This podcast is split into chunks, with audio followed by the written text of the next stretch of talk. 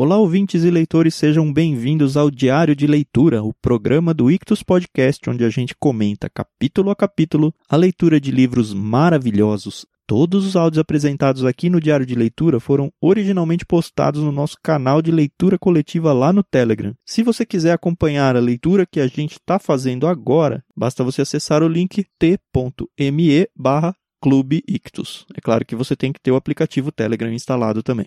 A participação é gratuita, pode ficar tranquilo. Sem mais delongas, fique agora com os comentários de mais um trecho do livro Grande Sertão Veredas, de João Guimarães Rosa.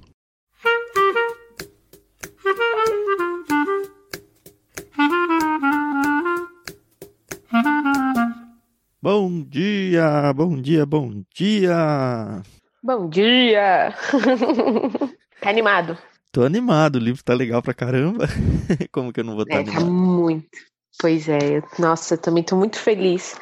É tão legal quando a gente descobre que a gente fez uma boa escolha. É verdade. Estamos no quarto dia de leitura, hoje páginas 7 e meia até 9 e meia. Já confessei Isso. aqui pra Carol que eu li até a 97 sem querer e foi tão legal, mas eu não vou dar spoilers nesse áudio não, tá? Obrigada. Enfim, Página 76, a gente tinha parado mais ou menos onde o Zé Bebelo assumiu o bando, trocou de nome. Eles tiveram aquela briga lá com os Judas, eles ganharam, mas não mataram todos. Foi legal o jeito que ele falou isso, porque eu tinha ficado na dúvida na leitura de ontem, eu reli um trechinho. E aí diz assim: substância nossa não dava para se acabar com aqueles Judas de uma vez. aí, beleza, não mataram todos eles. Que dó, né? Eu não sei se é melhor ou pior que se eu tinha começado a matar, tivesse matado todo mundo. Quer dizer, eu não quero ter esse sentimento. Olha a cangaceira aí, ó. É. Mas o jeito que ele narra é como se fosse mais um menos um, então tudo bem, né? Uhum. Ele vai para uma cidade, um vilarejo, é um arraial, na verdade, que parece que ele tem medo do lugar. Eu não entendi muito bem essa parte. O tal do paredão existe lá. O senhor vá, o senhor veja, é um arraial.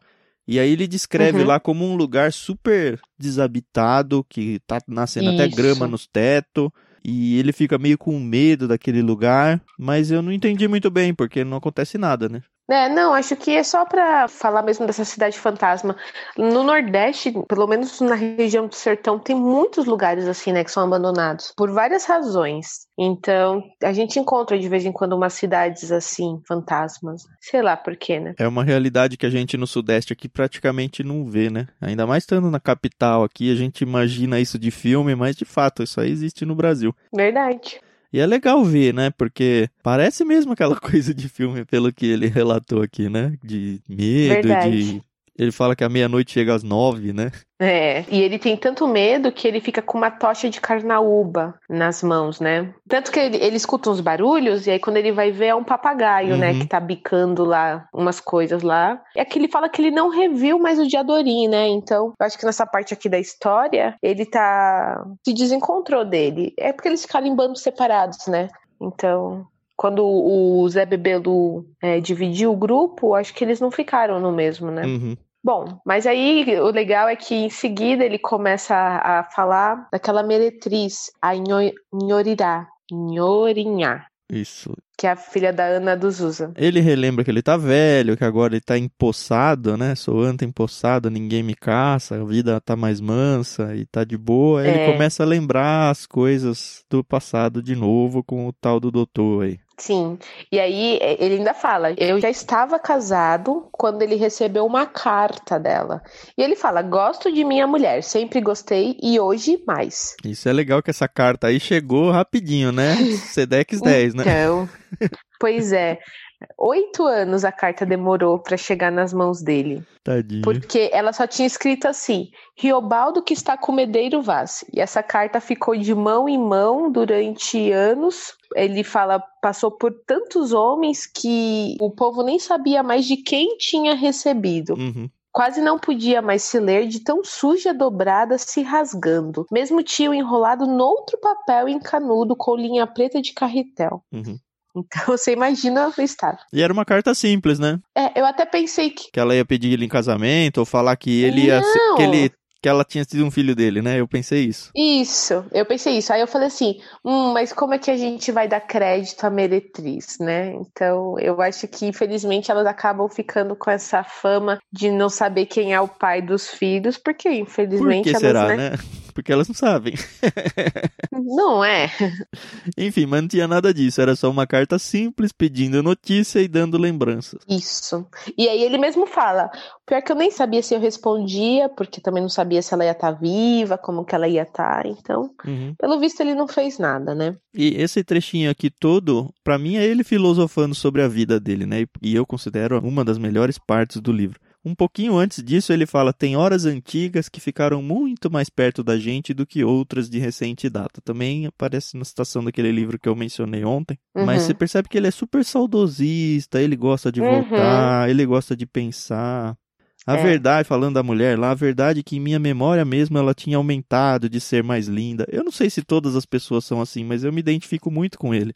Eu, se eu fico parado Ah, sim. pensando, ixi, mas minha cabeça vai longe, voa e volta. Talvez por isso que eu esteja gostando do livro tanto. Pode ser. O que eu acho legal é que quando você lembra, assim, de alguma coisa da sua infância, por exemplo, sei lá, você lembra da casa do seu avô, por exemplo. Uhum. Não era muito maior do que ela realmente é? O quintal não era muito mais amplo e você se divertia e tal? E hoje, se você vai no mesmo lugar, você fala, nossa, sei lá, é um espaço 3x3, é, é super pequeno, mas na tua cabeça é muito mais gostoso você lembrar de como era, né? Uhum. Na sua cabeça. É. Eu acho, isso, acho muito bacana. Nessas memórias dele, ele diz uma hora assim: Eu queria entender do medo e da coragem, e da gã que empurra a gente para fazer tantos atos, dar corpo ao suceder. E aí acontece uma coisa que tem muito a ver com esse negócio de medo e coragem, né? Uhum. Achei fantástico essa parte, a partir da página 78, né? Essa narração Isso. que ele faz. Ele tinha uns 14 anos, ele diz, né? Ele tinha ido no tal de Porto do Rio de Janeiro. Era um Isso. porto, é de um, um ribeiro do lado do São Francisco, né? Uhum. E aí ele conhece lá, na verdade ele tá indo lá pra tentar pegar esmola no porto, porque ele tinha ficado doente, bem feio assim, e a mãe tinha feito uma promessa. E se ele se curasse, ela ia pegar a esmola pra pagar pra um santo uma parte, e depois é legal essas coisas assim, né? Dar uma parte pra um é santo e jogar uma outra parte no rio que ia andar até não sei aonde. É, essas coisas. são- Até o Santuário do Santo Senhor Bom Jesus da Lapa, lá na Bahia. Pois é. E aí ele vai pro porto amando da mãe, uns 14 anos, e lá ele conhece uma figura bem legal. É, então, e assim, eu não achei o nome do menino, você achou? Não, acho que não aparece mesmo. Ele nem fala, né? Então ele conhece um homem que era, sei lá, tipo um fazendeiro, mas a fazenda dele não tinha produzido arroz e ele tava indo comprar arroz nesse porto. E sei lá, pelo que ele fala aqui, ele não tava se sentindo muito bem por estar comprando esse arroz, porque afinal de contas ele era um agricultor, né? Uhum. Mas enfim, nem é essa a figura central. Tem um rapaz junto com esse fazendeiro, um menino que, se é mais velho que o Riobaldo, é pouca coisa. Um, dois anos, talvez. Ele é filho do fazendeiro, né? Ou sobrinho? Sobrinho. É, sobrinho. verdade. E aí o Riobaldo começa a narrar como era o, o menino. Ele primeiro fala que o menino estava pitando cigarro. Era um menino mocinho, um pouco menos do que eu. Então ele era mais novo que o Riobaldo. Ou devia regular de minha idade. Ali estava com chapéu de couro, sujigola baixada e se ria pra mim. E aí eles começam, o Riobaldo se esconde a sacola dele, que ele fica com vergonha, né, de estar pedindo esmola, e se aproxima desse rapaz, né? Uhum. Percebe que o menino é mais rico e tal. Isso. E aí o rapaz fala: ah, vamos pegar um barquinho e vamos não sei pra onde? É, vamos navegar. Passear de canoa, né? Isso. Aí o Reobaldo fala assim: lá é bom? Aí ele responde: ah, sim, demais. Enfim. Aí eles pegam uma canoazinha lá. Depois eles até falam qual é a madeira. O rapaz que vai remar também tem a idade deles, é um molequinho. Só que o Riobaldo tá morrendo de medo da canoa virar, porque ele não sabe nadar. é. E a canoa se equilibrava mal, balançando no estado do rio. Era uma. Eles falam que era uma cavada no meio de um, de um tronco de árvore, né? Alguma coisa assim. Isso. E que de tantas outras madeiras que tinha, essa madeira que foi feita essa canoa não flutuava. Não, direito. se ela virasse, é, se ela virasse, ela ia afundar. O cara fala, eu não, não sei se era um caô pra tirar sarro dele, Ou se. Pois é. Enfim, é madeira, né? Mas vai saber. É. E aí ele fica todo preocupado porque ele fica, ai, se virar eu vou morrer afogado. E aí os outros dois meninos começam a ficar de pé na canoa porque querem pegar um pedaço de pau lá de maracujá, sei lá. E aí ele fica, não, senta aí, porque eu não sei nadar. E o menino rico fala, eu também não. e tá tudo de boa, né? É legal porque no começo o Riobaldo ele fica com vergonha de falar que tá com medo, então ele tenta disfarçar e tal, mas não rola, né? E aí a canoazinha vai andando, vai andando, vai andando e começa a se aproximar do, do São Francisco, né? E aí ele fica então... apavorado, porque, cara, é um fiozinho de cabelo perto de uma imensidão de quase um mar ali, né? Pois é.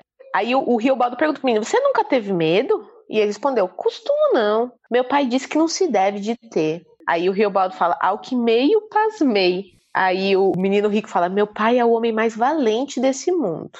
E aí eles param o barquinho, entram lá no matagal. É, eles conseguem atravessar o São Francisco, o que é uma agonia infinita, assim, o texto todo uhum. agoniante para o Riobaldo. Mas eles chegam, enfim, finalmente, com muita sorte, do outro pois lado. Pois é. E aí o Riobaldo quer fazer xixi, e aí o menino fala, vai pra lá, porque eu tenho nojo dessas coisas. eu, ai caramba, viu? É até moleque mesmo. E aí, para mim, foi uma cena é, narrada em seguida que eu falei, gente, que loucura. O Riobaldo tá lá, terminando de fazer xixi, aparece um mulato perguntando: Você está aprontando? aí você já vê que esse cara já não tá com as boas intenções, né? E aí ele fala, eu também quero. Ai, dá uma raiva de gente assim.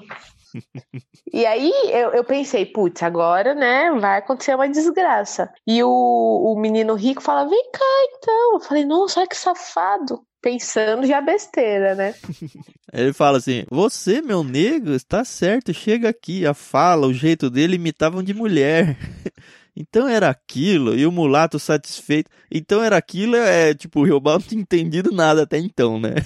É. e o mulato satisfeito Ai. caminhou para se sentar juntinho dele. Aí você fala, vai dar ruim, né? É, eu falei, vixe, é agora que vai começar os anos de terapia. Uhum. E, e, o interessante é que essa trecho é, fala assim: Urutu dá e já deu bote. Só foi assim, mulato pulou para trás e de um grito, gemido urro, varou o mato em fuga. Se ouvia aquela corredora. E eu pensei, caramba, o que aconteceu? Uma cobra atacou ele? Alguma coisa é, assim? Foi isso que um eu pensei. Bicho. Mas não. Pois é. Quem que atacou ele? O menino rico tava com uma faquinha, né? Uma faca, sei lá. É. E aí fala: tinha embebido ferro na coxa do mulato, a ponta rasgando fundo. A lâmina estava escorrida de sangue ruim, mas o menino não se aluía do lugar. Aí eu acho que esse aluía, né? Não, não saiu dali. Ele não né? saía do lugar. Isso. Limpou a faca no capim com todo capricho. Que seque e corta.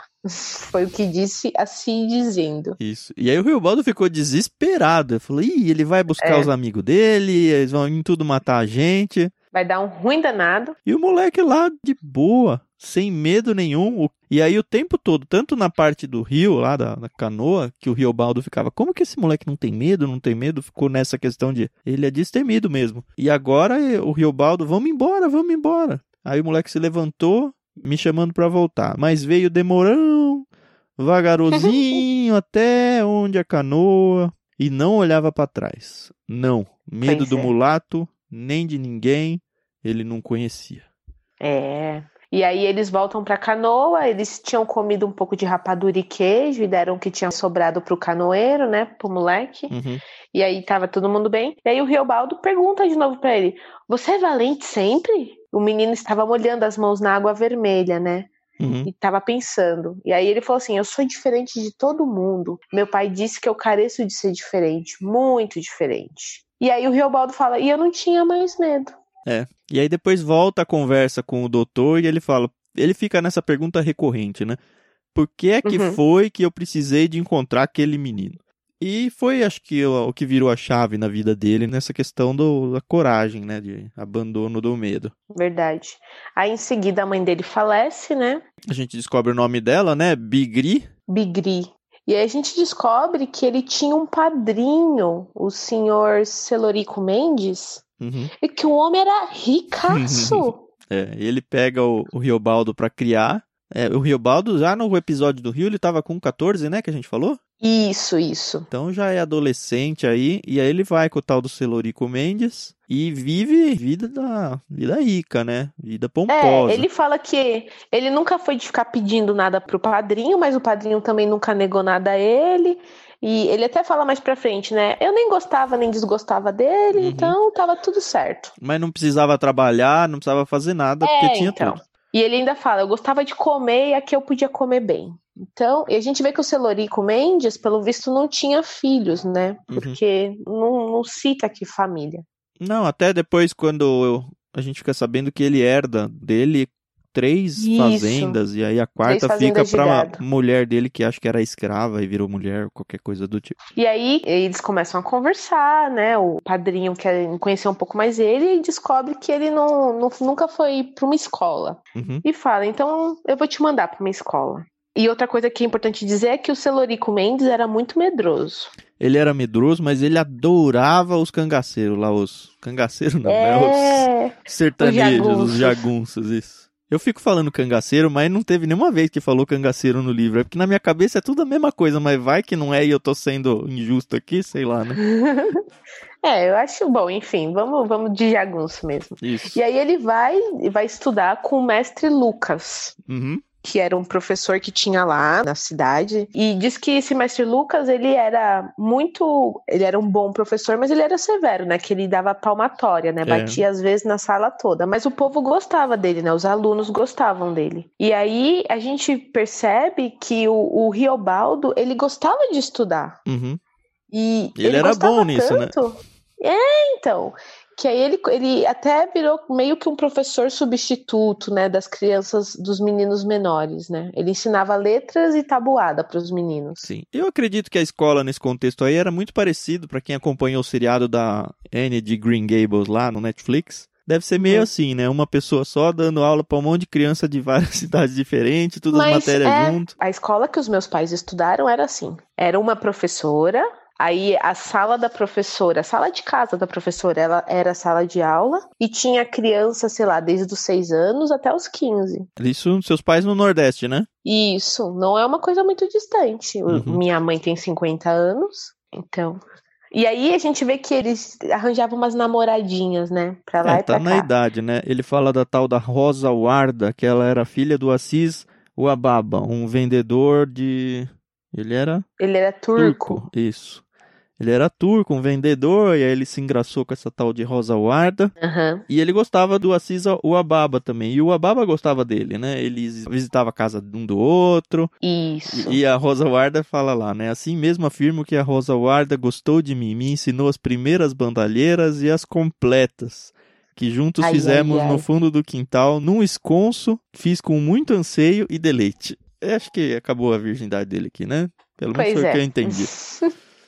É, e aí a gente vê assim que ele vai narrando até mais ou menos, pelo que eu entendi aqui, uns 17, 18 anos, né? Uhum. E aí ele estudava fora, mas o padrinho dele mandava buscar ele em novembro, né? Nas férias. Uhum. E aí disse que numa madrugada ele estava na casa do, do padrinho dele e os cachorros começaram a latir e alguém estava batendo no portão e aí estava fazendo um frio e é que ele fala. E quando tão moço eu custava muito a me levantar, não por fraca saúde, mas por preguiça mal corrigida. Aí a gente vê que ele demorou assim e quando ele já entrou na sala de casa tinha uns homens. E achei muito legal como ele narra, né? Como eram os homens. Todos de chapéu grande e trajados de capote potes e capas arrastavam esporas.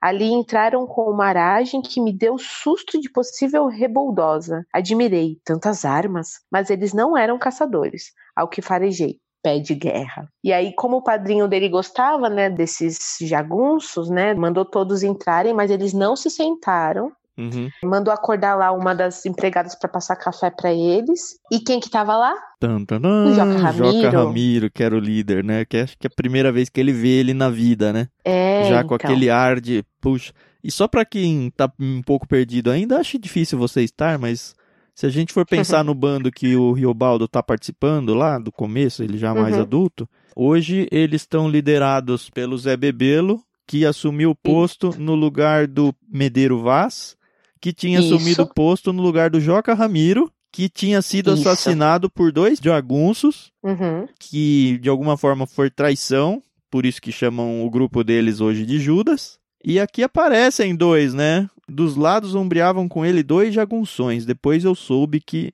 seus segundos, ou seja, eram os braços direito e esquerdo aí do Joca Ramiro. Isso.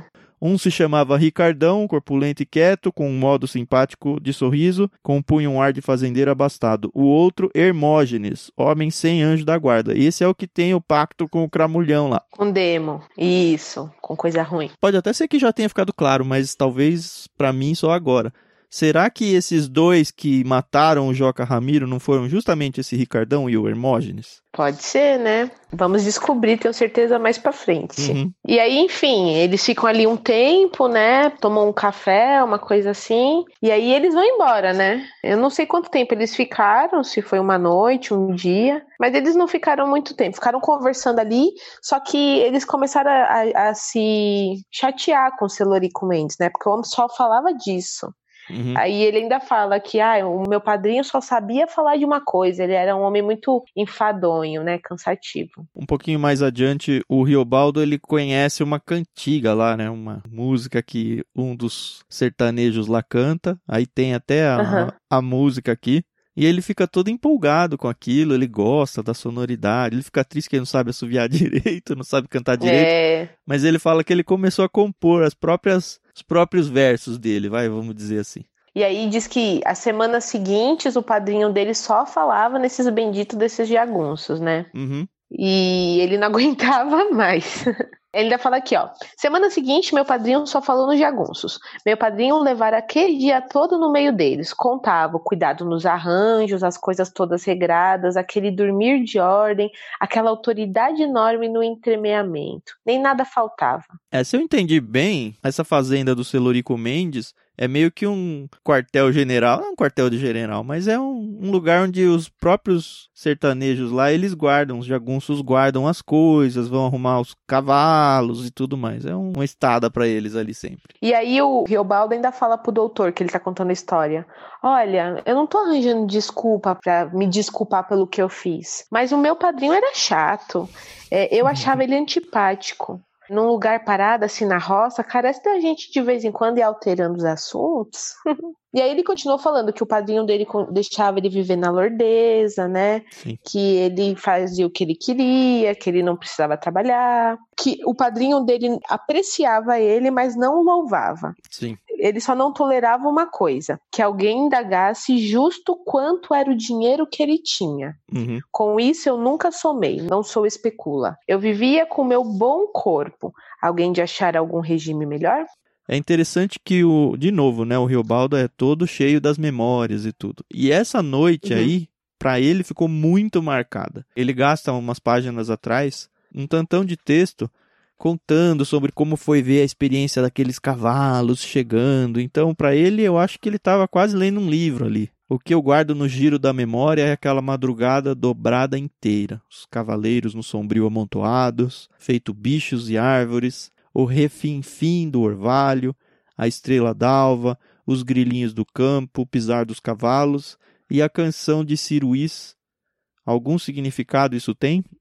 Eu acho que já fica meio na mente dele, talvez um broto do que vai ser aquele sonho de se tornar um jagunço e tal, não sei. É que nem quando você assiste aqueles filmes da máfia, uhum. que quem tá fora, né, que vê, né, fala, nossa, olha que organização, um cuidando do outro. Poetiza e tudo, um protegendo né? o outro. É, mas aí quando você tá dentro, é que você vê, né, que você realmente tem que se sacrificar, sacrificar sua vida, sua família, tudo, né, por eles. Sim. Então eu acho que é a mesma coisa, né?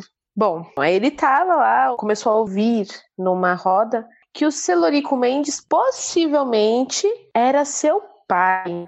Por causa da semelhança dos dois, né? É, ele ficou muito parecido com ele. E ele lembra que lá no início, quando ele estava conversando com o Diadorim, ele fala que ele não conheceu o pai dele, que nem o nome ele não sabia. Que o pai dele nem tinha dado o nome dele. É, de fato ele fica bem irritado com isso ele fica na dúvida, volto lá, porque ele já tinha voltado para a região lá da escola dele, onde ele estava essas horas, né? É, isso, que ele estava trabalhando lá com o mestre Lucas, né? Uhum. E aí ele ainda fala aqui, perguntar a ele? Ah, eu não podia não. Perguntar a mais pessoa nenhuma, chegava. Não desesquentei a cabeça. Ajuntei meus trens, minhas armas, selei um cavalo, fugi de lá. Fui até na cozinha, conduzi um naco de carne e dois punhados de farinha no bornal. Achasse algum dinheiro à mão, pegava. Disse eu não tinha nenhum escrúpulo. Virei bem fugido, toquei direto para o curralim. Que era onde estava o Solerico, né? Isso. Aí ele pergunta: por que, que eu fiz isso? Sei ou não sei. Aí ele fala: de As eu pensava claro, acho que de Bs não pensei não. Eu queria o ferver. Então é aquele tipo de. É uma fã da adolescência, Carol, é isso. É, então, que a gente faz sem pensar, né? Aí ele vai e fica pensando: onde eu vou? Vou no Mestre Lucas? Não, não vou. Ah, eu vou ver o Nho Maroto? Não, não vou. Ah, eu vou ver o, a, a Rosa lá. Ah, não, não vou. E aí ele fica: vou pra lá, vou pra cá acho que pé da vida, irritado, e enquanto tá uhum. cavalgando.